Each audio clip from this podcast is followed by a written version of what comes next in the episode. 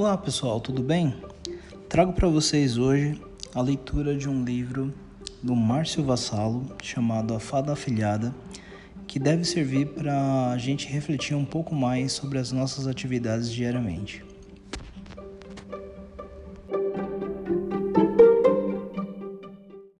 A Fada Afilhada, Márcio Vassalo, editora Salamandra.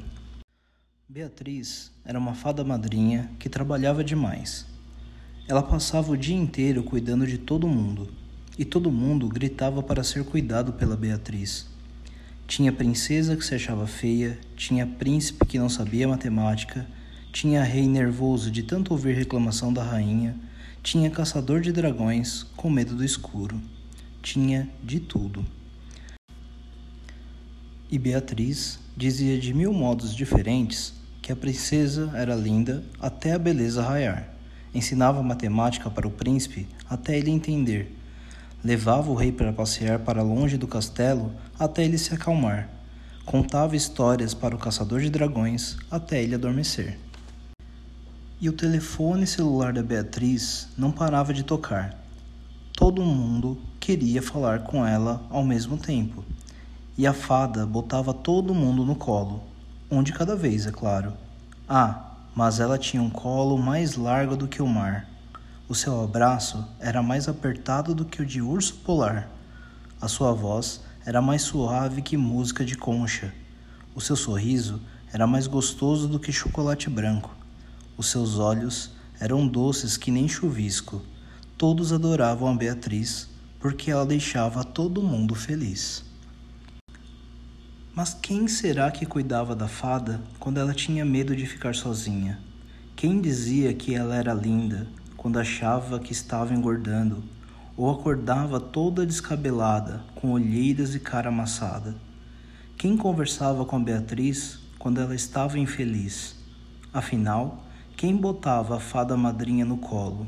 Ninguém, ninguém, ninguém. E ela sonhava com esse colo Sonhava com alguém que também se preocupasse com ela, que a protegesse de tudo, que a ninasse com histórias, que a abraçasse mais apertado do que todos os ursos da terra, mas ninguém aparecia. Quer dizer, até apareciam alguns bonitões. É verdade, Beatriz gostava muito de namorar, mas, mesmo apaixonados, todos os namorados acabavam no seu colo. Ela cuidava deles, como cuidava de todo mundo mas nenhum deles cuidava dela. Bem, pelo menos nenhum cuidava do jeito que ela sonhava, e isso a deixava com uma tristeza que não passava, mesmo quando ria de alguma coisa. E de tanto botar todo mundo no colo, Beatriz foi ficando com uma dor nas costas tão forte, uma dor tão pesada, que ela acabava o dia toda doída, toda curvada, toda quebrada, toda corcunda que nem um ponto de interrogação. Um dia, de tão corcunda que estava, ela não conseguiu sair da cama e ficou deitada, deitada e empenada. E a dor nas costas não passava. Aliás, essa dor só aumentava a cada visita que a fada recebia. Afinal, em vez de se preocuparem com ela, as pessoas só a visitavam para pedir mais colo. Então, Chegavam e entravam, chegavam e entravam. É que a casa da fada madrinha não tem porta nem campainha. Todo mundo entra e pronto, começa a ladainha. E Beatriz, mesmo empenada, mesmo quebrada, mesmo curvada, acabava dando colo para todo mundo. Só que de tanto dar colo, além de continuar com muita dor nas costas, a fada também ficou com um torcicolo esquisito não aquele torcicolo que dá dor no pescoço e não deixa a gente se virar.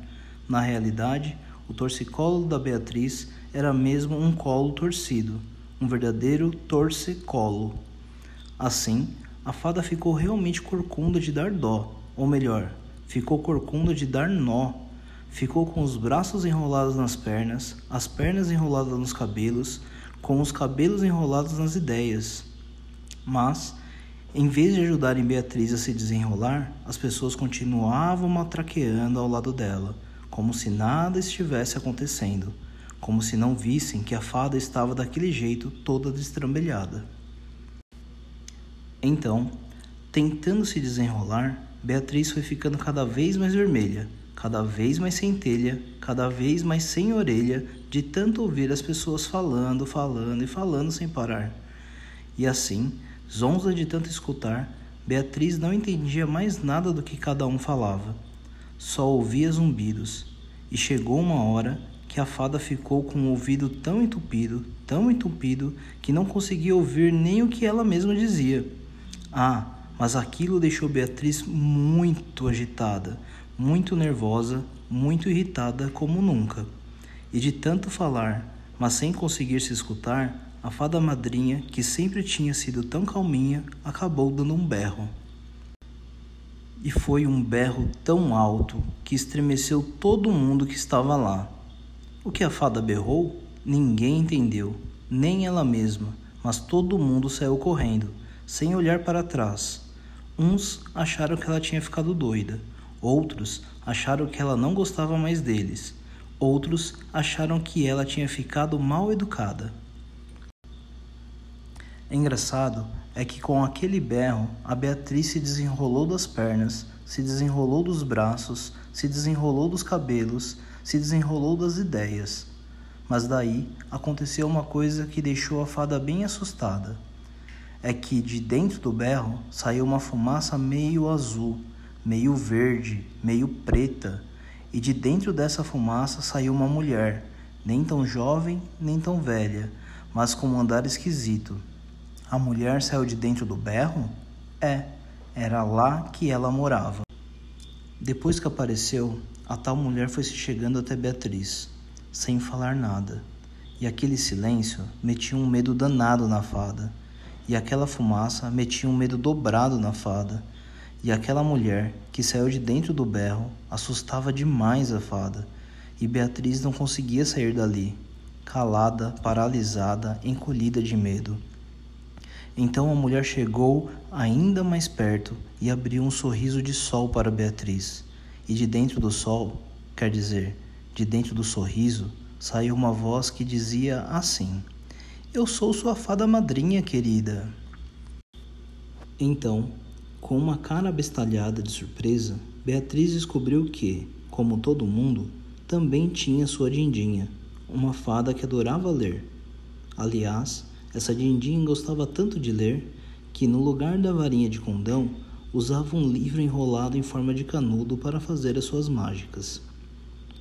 E desse jeito, ela se aninhou ainda mais perto, botou sua filhada no colo e, sentada num tapete felpudo, começou a niná-la, com um cafuné daqueles que fazem a gente suspirar pelos cabelos. E no meio do cafuné, ela folheava sua varinha, ou melhor, folheava o seu livro e cochichava coisas no ouvido de Beatriz meio falando, meio cantando, meio sussurrando.